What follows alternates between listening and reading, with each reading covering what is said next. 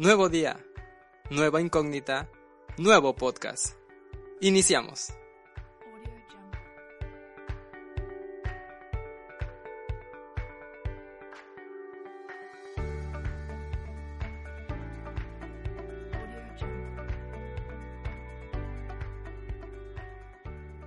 Nuevamente sean todos ustedes bienvenidos a este nuevo podcast, un nuevo tema para analizar una nueva idea que tenemos que contemplar el día de hoy para poder nutrir ese espíritu, para poder nutrir todo nuestro conocimiento y poder llevar a cabo todas aquellas cosas que nosotros emprendamos, hablando intelectualmente. Hoy analizaremos un tema muy importante e interesante también, titulado Entre tanto que voy, ocúpate.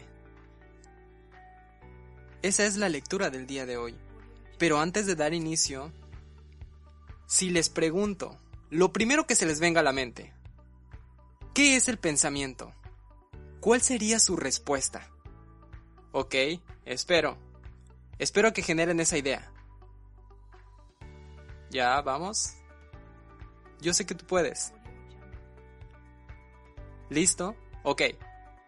Quédate con esa parte. Pero reforcémoslo aún más.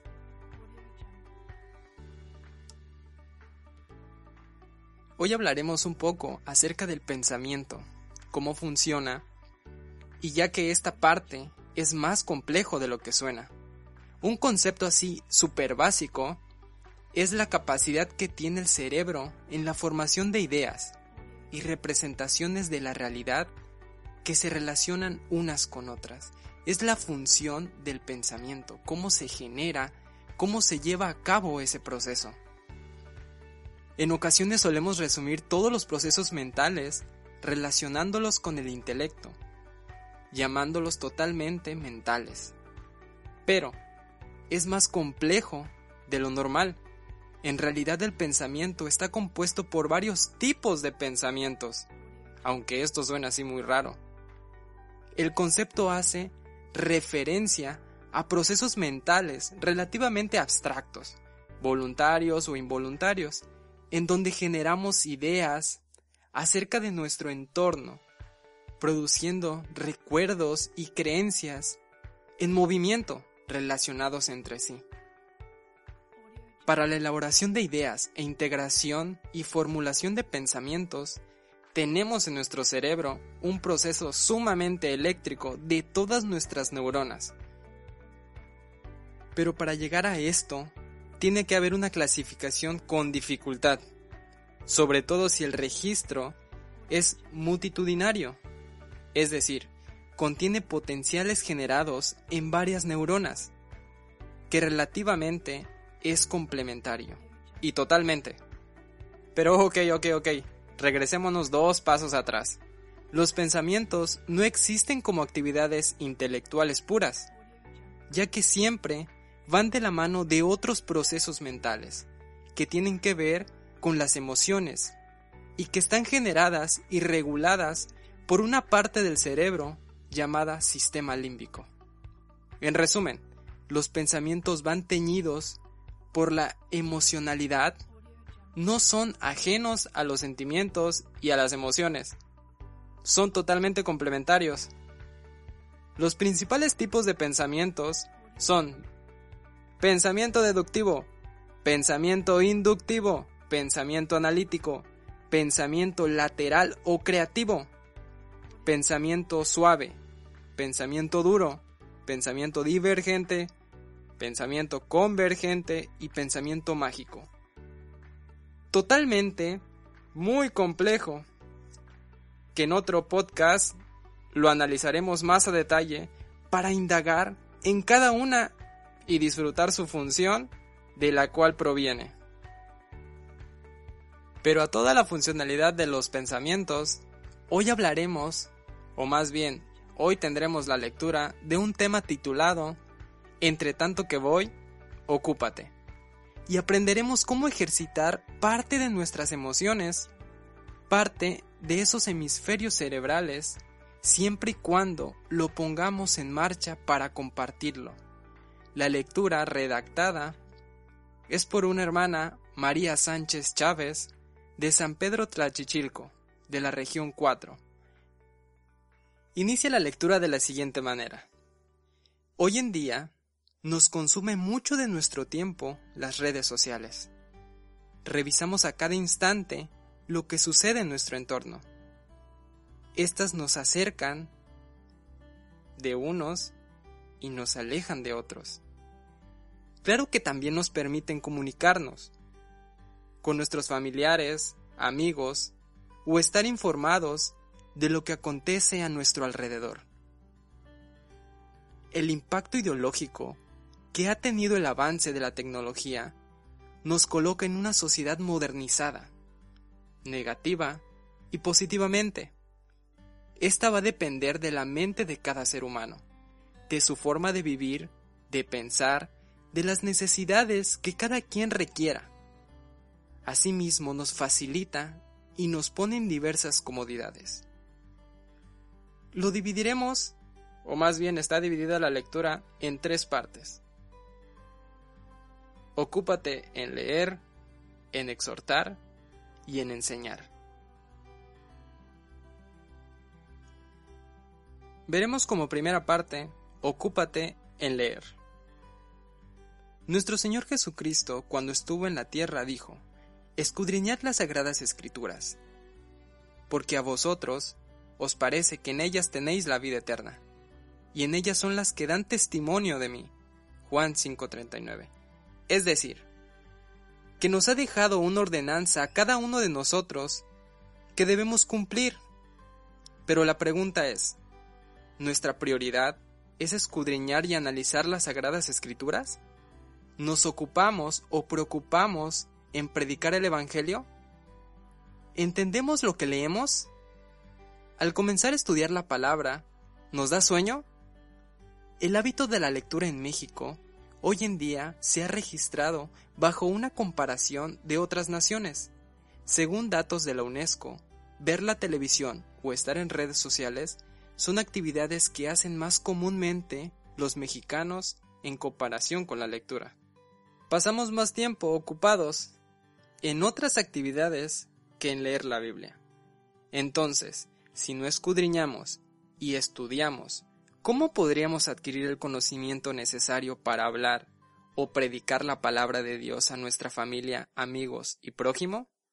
La palabra de Dios nos dice que sin profecía el pueblo será disipado. Lo dice en Proverbios 29 y 18.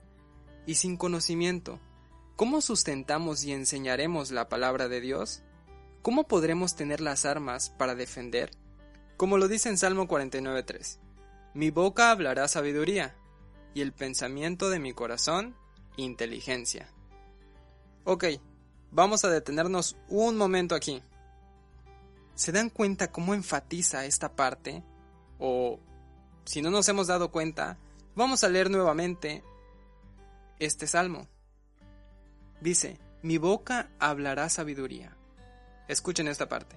Y el pensamiento de mi corazón, inteligencia enfoquemos toda nuestra atención en esta última parte del verso.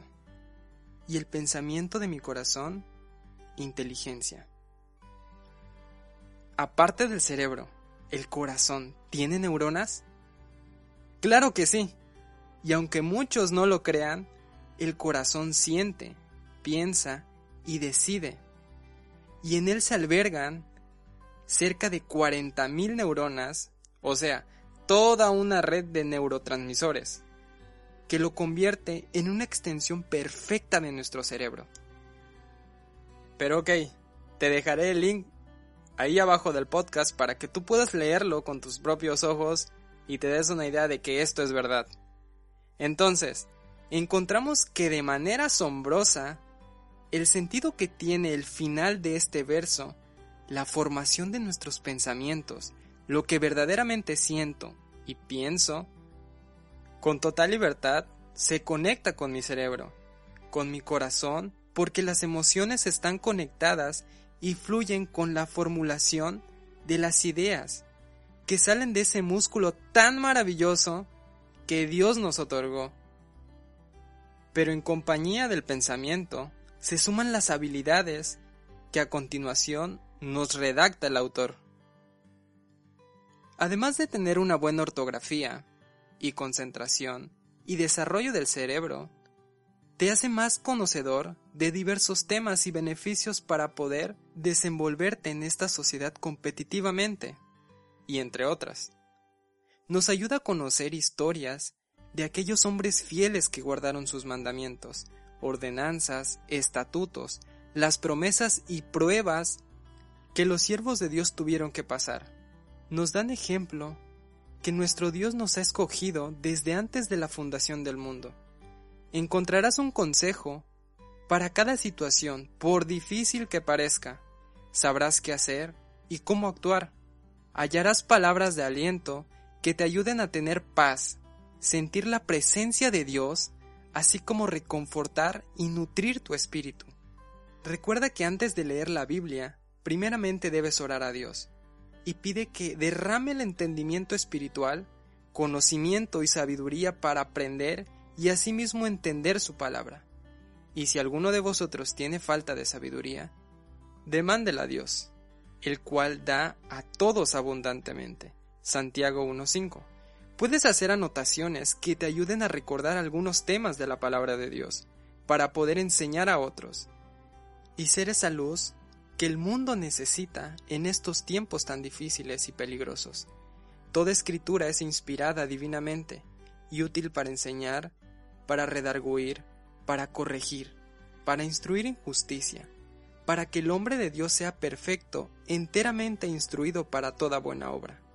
Segunda de Timoteo 3, 16 al 17. Entramos a la segunda parte. Ocúpate en exhortar. La palabra exhortar tiene algunos sinónimos como son aconsejar, amonestar, animar. Hoy en nuestro diario vivir es muy difícil exhortar a nuestro prójimo, principalmente si no hemos guardado los mandamientos y ordenanzas que nuestro Señor Jesucristo nos dejó. Sin embargo, si tú tienes algún amigo, puedes compartir esto, puedes compartir la ayuda con la palabra de Dios. Incluso a nosotros mismos nos ayuda. Anímalo a recuperar la amistad con Dios y como dice este verso, el que anda con los sabios, sabio será. Proverbios 13:20. La palabra de Cristo habita en vosotros, en abundancia, en toda sabiduría, enseñándoos y exhortándonos los unos a los otros, como salmos e himnos y canciones espirituales, con gracia, cantando con vuestros corazones al Señor. Colosenses 3:16. Exhortar a otros o a uno mismo a tener ese hábito de leer, y de hacer las cosas como Dios ha ordenado, tomando en cuenta estas palabras, enseñándoles que guarden todas las cosas que os he mandado. Y he aquí, yo estoy con vosotros, todos los días hasta el fin del mundo. Lo dice en Mateo 28:20. Por otra parte, el apóstol Pablo nos exhorta diciendo, Huye también de los deseos juveniles, y sigue la justicia, la fe, la caridad, la paz Segunda de Timoteo 2:22. Ya que sobre todas estas cosas te traerá Dios a juicio. Busquemos el reino de Dios y todo lo demás vendrá por añadidura. Entrando a la parte final de esta lectura, ocúpate en enseñar. Y otra vez comenzó a enseñar junto a la mar, y se juntaron a él mucha gente, tanto que entrándose él en el barco, se sentó en la mar y toda la gente estaba en tierra junto a la mar, y les enseñaba en parábolas muchas cosas, y les decía de su doctrina. Marcos 4 del 1 al 2. El mayor ejemplo de enseñanza es nuestro Señor Jesucristo, que desde su niñez se ocupó de los negocios de su Padre. Recordemos aquella ocasión en que Jesús, siendo un niño, se quedó en Jerusalén, y sus padres lo habían buscado y lo hallaron tres días después en el templo, sentado en medio de los doctores. Y todos los que le oían se pasmaban de su entendimiento y de sus respuestas. Lucas 2.47. José y María, sus padres, también se maravillaban al ver al niño predicando con conocimiento y sabiduría. Jesús nos dejó el más grande ejemplo del amor por la palabra de su Padre. Ahora bien, la inteligencia y dones que Dios ha derramado en ti son grandes. Puedes enseñar a otros nuestra doctrina, ser un ejemplo en la palabra y enseñar lo que Dios ha puesto en ti. Entre tanto que el Señor viene a la tierra, ocupémonos en estas cosas, para tener una vida llena de bendiciones y como recompensa obtendremos la vida eterna si somos vencedores. Analiza bien tu diario vivir, para que el día de mañana no tengamos una vida acumulada de sinsabores. Como jóvenes, tenemos una gran capacidad e inteligencia para hacer crecer la obra de nuestro Dios. Seamos mejores personas para esta sociedad en la que vivimos. Cumplamos las responsabilidades y obligaciones que tenemos en el hogar, en el trabajo, pero sobre todas estas cosas que cumplamos, que sea el compromiso con Dios. Entre tanto que voy, ocúpate en leer, en exhortar. No descuides el don que está en ti, que te es dado por profecía con la imposición de manos del presbiterio. Medite estas cosas, ocúpate en ellas, para que tu aprovechamiento sea manifiesto a todos. Ten cuidado de ti mismo, de la doctrina, persiste en ello, pues sabiendo y haciendo esto, a ti mismo salvarás y a los que te oyeren. Primera de Timoteo 4, 13 y 14. Y así termina esta lectura del día de hoy, esperando que todo lo analizado en este pequeño momento que has escuchado este podcast, hayas disfrutado, hayas recordado y sobre todo puedas plasmar en tu vida aquello que todavía no has emprendido. Si aún no enseñas y tienes el conocimiento, tienes la oportunidad de hacerlo. Pero sobre todo confía en Dios, porque ya vimos cuáles son las bases principales de nuestros pensamientos, cómo ejercen. Y si en algún momento tú tienes alguna idea o quieres aportar algo a este pequeño espacio, tu espacio, lo puedes hacer. Gracias por escuchar y esperemos que haya sido para edificación espiritual de cada uno de ustedes. Sin más por el momento, nos vemos en la próxima.